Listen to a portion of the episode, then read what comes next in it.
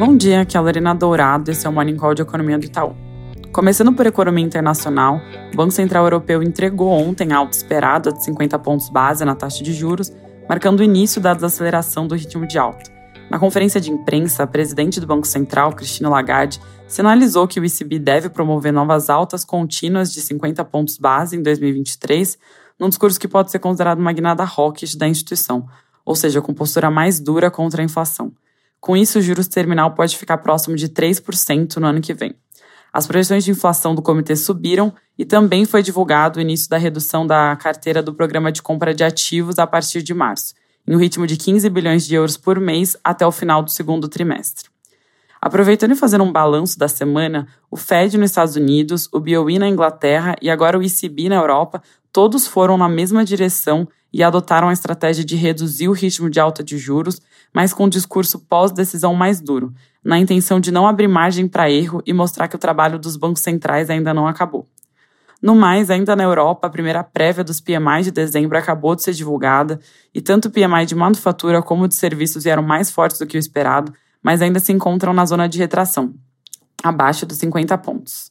Nos Estados Unidos, uma bateria de indicadores saiu ontem, com as vendas no varejo e produção industrial retraindo 0,6% e 0,2% no mês de novembro, e o índice Empire State de atividade industrial mergulhou no negativo, saindo de 4,5% para menos 11,2%. Esses dados mais fracos puxaram o nosso tracking do PIB para o quarto TRI para baixo, de 1,6% para 1,5% na comparação trimestral.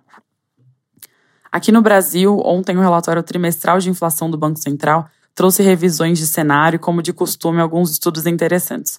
O PIB de 2022 teve um leve ajuste na projeção, de 2,7 para 2,9, enquanto para 2023 a estimativa foi mantida em 1%.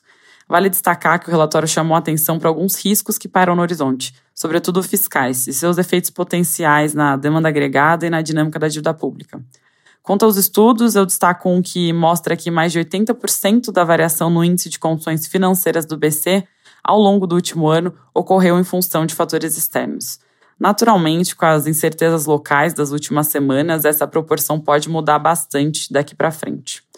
Indo para Brasília, o STF avançou no julgamento das emendas de relator, com cinco ministros votando pela inconstitucionalidade e quatro pela manutenção, desde sejam cumpridas algumas regras. Os ministros Ricardo Lewandowski e Gilmar Mendes ainda precisam votar, mas o Lewandowski pediu a suspensão do julgamento devido à complexidade da matéria. O julgamento deve ser retomado na segunda-feira, às 10 horas. Além desse processo, a votação da PEC da transição e do projeto que altera a lei das estatais foi adiada para a semana que vem.